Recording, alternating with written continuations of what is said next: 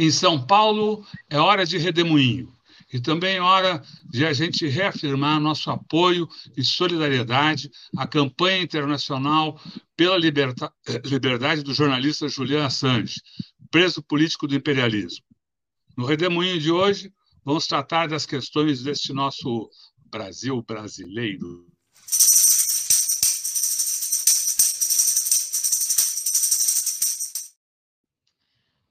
Olá, Manuel, que bom tê-lo aqui nesse redemoinho do dia 24 de novembro de 2023. Manuel Domingos Neto, historiador, fala do Brasil e fala do mundo também. Manuel, o que, que você nos conta essa semana?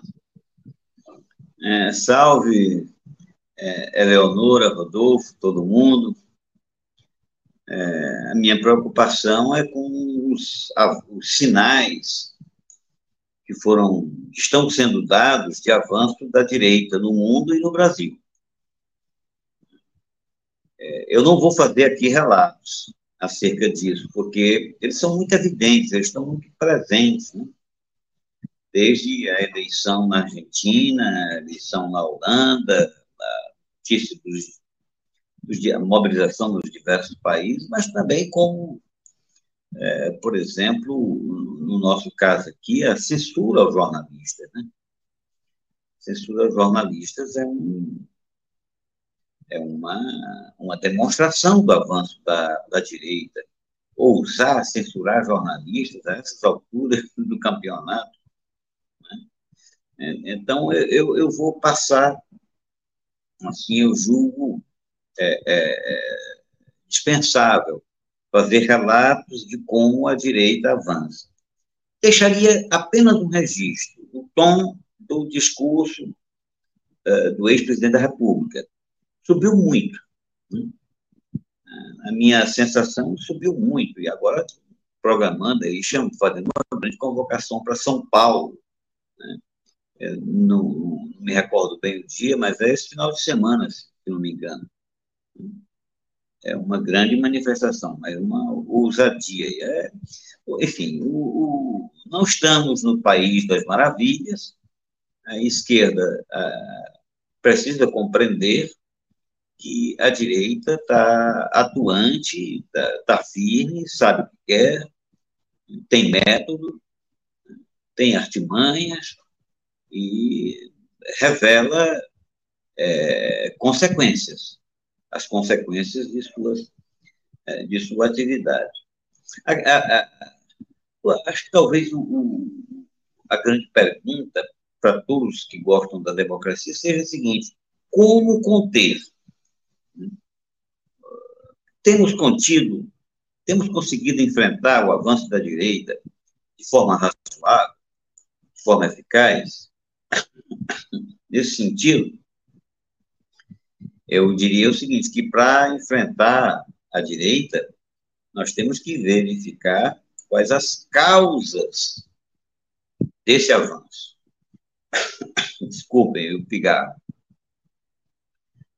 Por que isso ocorre? Porque a direita está em ascenso já faz um bocado de tempo, e mesmo tendo sido derrotada aqui no Brasil há um ano atrás, ela está aí mostrando as caras com toda ousadia. Aí a, a, a explicação é comporta muitas variáveis, comporta debate, mas eu tenho a impressão que, que pelo menos um ponto talvez seja consenso. A, a extrema-direita avança, consegue seduzir a sociedade, ou parte da sociedade, quando há medo, há insegurança, há desconfiança em relação ao futuro. Não é exatamente quando há pobreza. A pobreza, com perspectiva de futuro, é uma coisa. A pobreza sem perspectiva de futuro, aí há o transtorno coletivo enfim, a, as defesas é, da sociedade, elas, é, elas se fragilizam ao não ver perspectiva alvissareira. qualquer comunidade se fragiliza, né? ela se abre. E há também um outro elemento importante nisso. É a atuação do aparelho de Estado. Aí, quando eu me refiro a aparelho de Estado, eu me refiro ao conjunto de instituições, não só os governos, o parlamento, né? mas eu me refiro é, ao judiciário também, me refiro aos organismos de segurança, aos militares, aos policiais. É, esse conjunto é, de elementos do Estado, ele tende a ser reacionário. Ele gosta da estabilidade. Ele luta pela estabilidade. Ele foi montado para manter uma estrutura social, né? e é um ponto de resistência à mudança requerida para o atendimento da vontade coletiva. Então, como é que nós podemos cuidar da defesa, da, do combate à, à, direita radical, é, sem encarar os problemas do Estado, do aparelho de Estado, sem encarar objetivamente a atuação de juízes, de procuradores, de policiais, de militares, inclusive da intelectualidade né, que vive em torno do Estado. Como encarar isso? Eles estão atuando no sentido de frear mudanças. Como a expectativa não é alvissareira, aí eles passam a bater forte, podendo chegar ao cúmulo, como fizeram aqui no Brasil, né? foi dado um golpe, é, destituído uma presidente, preso o maior líder da história do país. Enfim, eles já demonstraram, isso, tudo isso foi feito com o aval de, de, de atuação de, de militares, procuradores, juízes. Esse conjunto do aparelho de Estado atua nesse sentido. Ah, me parece assim que a primeira ideia das forças democráticas, quando ocorre para deter o avanço da, da ultradireita, a primeira ideia é, é o quê? É a aliança. É buscar amplitude, é, não radicalizar. E é o que ocorreu no Brasil, é o que ocorre normalmente, ampliar, ampliar o leque de alianças. Mas quando o impulso é muito grande, os elementos conservadores terminam definindo os rumos dessa aliança. Esse é o problema faz aliança, nada contra aliança, muito antes, pelo contrário. Frentes democráticas são fundamentais, elas comportam é, atores diferentes. O problema é a concessão. Às vezes a concessão é tão grande que você termina cumprindo o papel daquele, daquela corrente contra a qual você articula uma aliança preciso verificar com calma se não é isso que está ocorrendo no Brasil. Porque o noticiário aí dá algumas indicações, sabe, inquietantes. A todo instante você tem né, notícias de é, parlamentares, por exemplo, de democráticos, endossando é, iniciativas é, do legislativo que visavam, que eram originalmente proposição da direita. Ontem foi o caso, né? No voto do Jacques Wagner, né? é, contra os, a afirmação, o poder do, do, do STF, né, do Supremo Tribunal Federal. É, são coisas assim que é, deixam, que, que revelam, na verdade, uma mudança de orientação. A aliança né, deveria ser feita, obviamente, para assegurar a democracia em termos de pontos objetivos, pontos concretos. Mas a aliança pode, à medida em que não haja uma programação límpida, uma ideia límpida de onde se quer chegar, ela termina sendo uma, uma larga concessão. Ah, Acerca dessas, das causas da, do avanço da ultradireita, é, eu destacaria o rebaixamento permanente, ou seja, consistente ao longo do tempo, do debate político. É isso que eu entendo no Brasil, sabe? E que ocorre no Brasil e deve ocorrer também em outros países.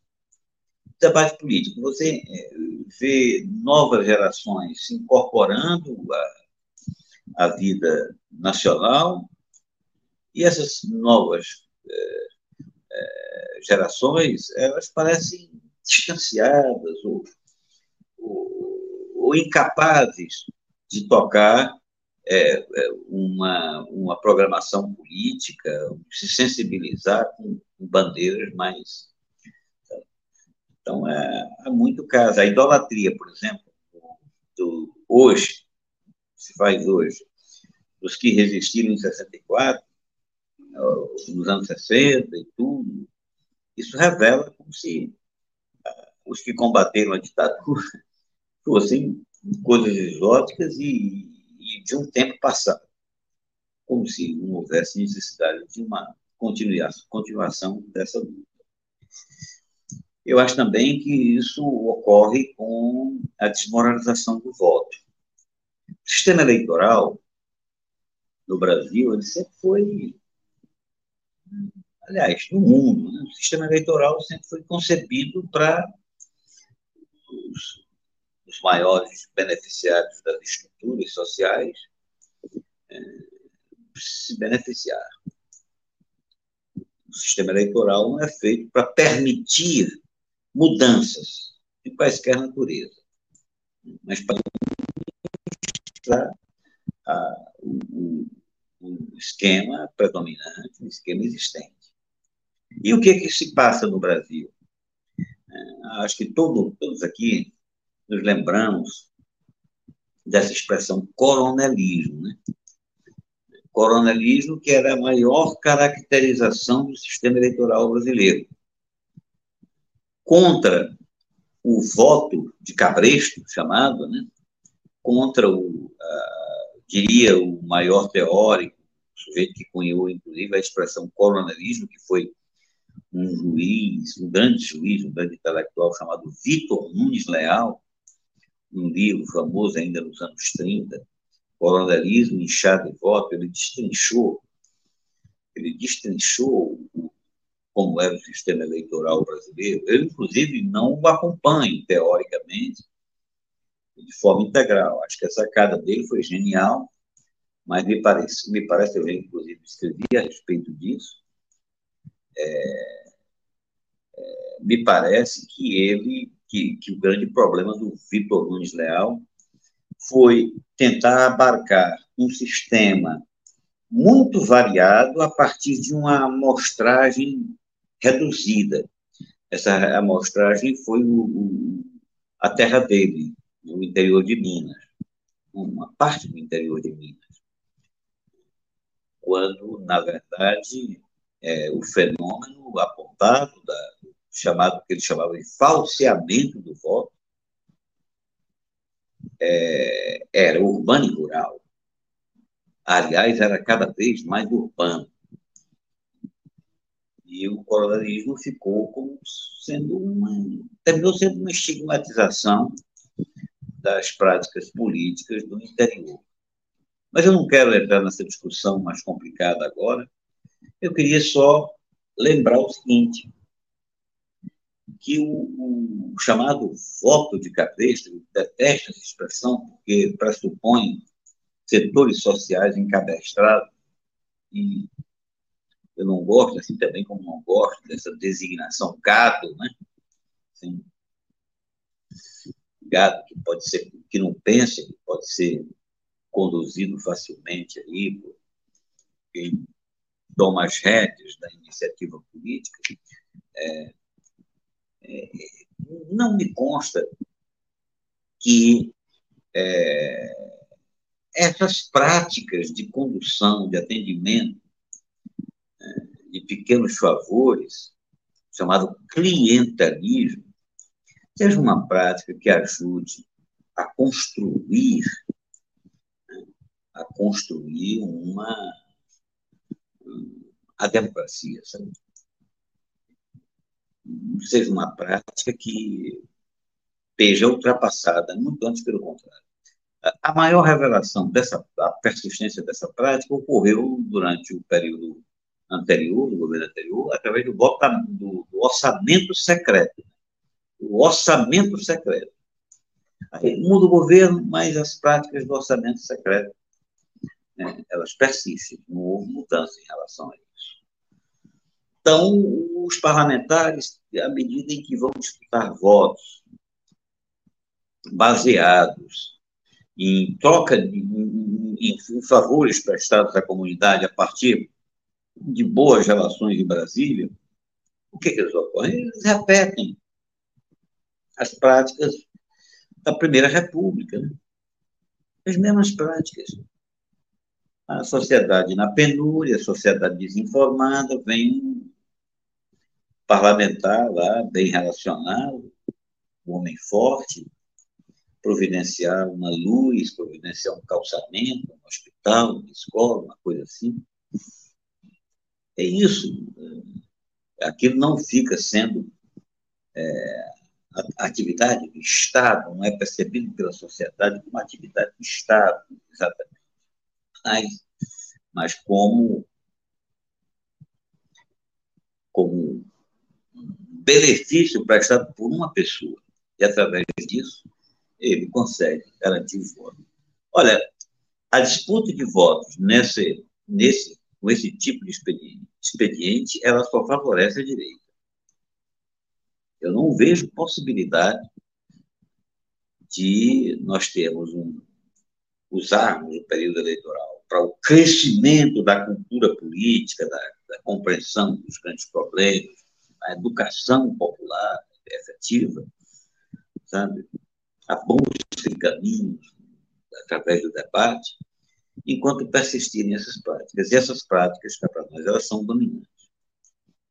São elas que garantem o, grosso da, da, da, da composição da, das câmaras municipais, do, das assembleias estaduais, da Câmara Federal e do Senado.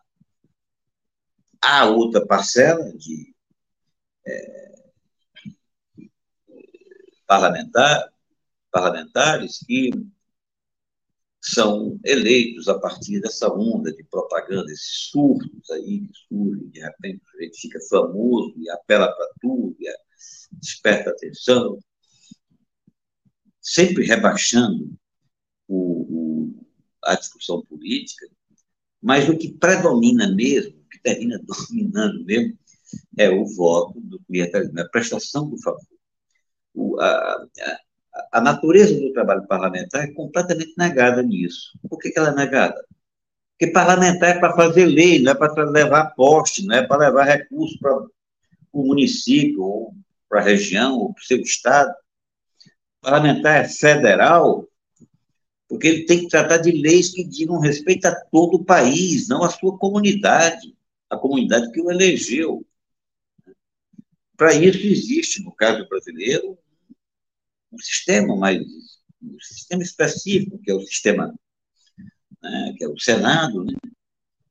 a senatória dá ao, ao, ao, ao eleito é, condições de advogar os interesses de seu Estado. Tanto é que são três, há uma paridade, são três eh, senadores para cada Estado. Há, há, há estados que são muito mais populosos que outros, né? tem grandes populações.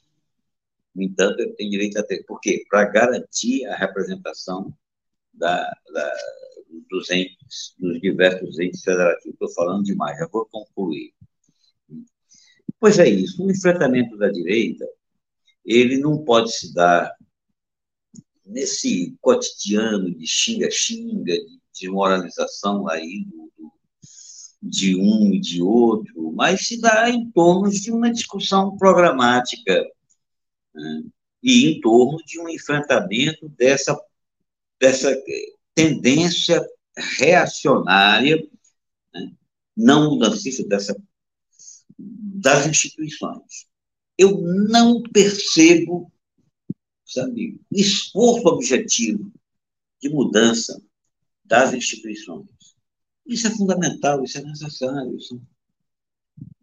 Deixar a polícia do jeito que está, deixar o exército do jeito que está, deixar a justiça do jeito que está.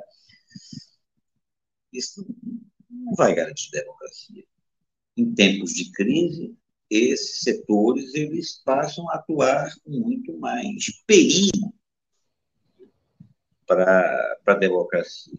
Quando eu falo em democracia, eu estou me referindo a um regime que permita a expressão do contraditório, ou seja, que permita o, o, o debate político efetivo e seja a, manifestação do maior número possível. Há também um outro grande perigo que atenta contra a democracia né? e que favorece o avanço da ultradireita. É o apego aos grandes líderes, aos grandes ícones. A, a ultradireita sempre se lastreia nisso. Um homem simbólico, grandes heróis que chegam arrasando, eles aparecem da noite para o dia. Mas, por outro lado, para a esquerda também, ocorre a mesma coisa. Né? Ocorre, digamos assim, a concentração da manifestação política em torno de um líder carismático. Isso é uma fragilidade do Brasil. Eu fico pensando, meu Deus do céu, ocorrer alguma coisa com Lula, como ficaremos nós? Né? Essa é uma questão que nos acompanha já há um bocado de tempo. Né? Por que não surgem novas lideranças? Por que não surgem é, é, pessoas que possam simbolizar o movimento de mudança? a vontade de mudança. Por que não surge? Aí é que está. É difícil explicar, mas eu tenho absoluta certeza que o sistema partidário atual ele impede isso. O sistema partidário atual ele não favorece é, a expressão, a emergência de novas expressões nós precisamos muito do Lula. Lula é fundamental.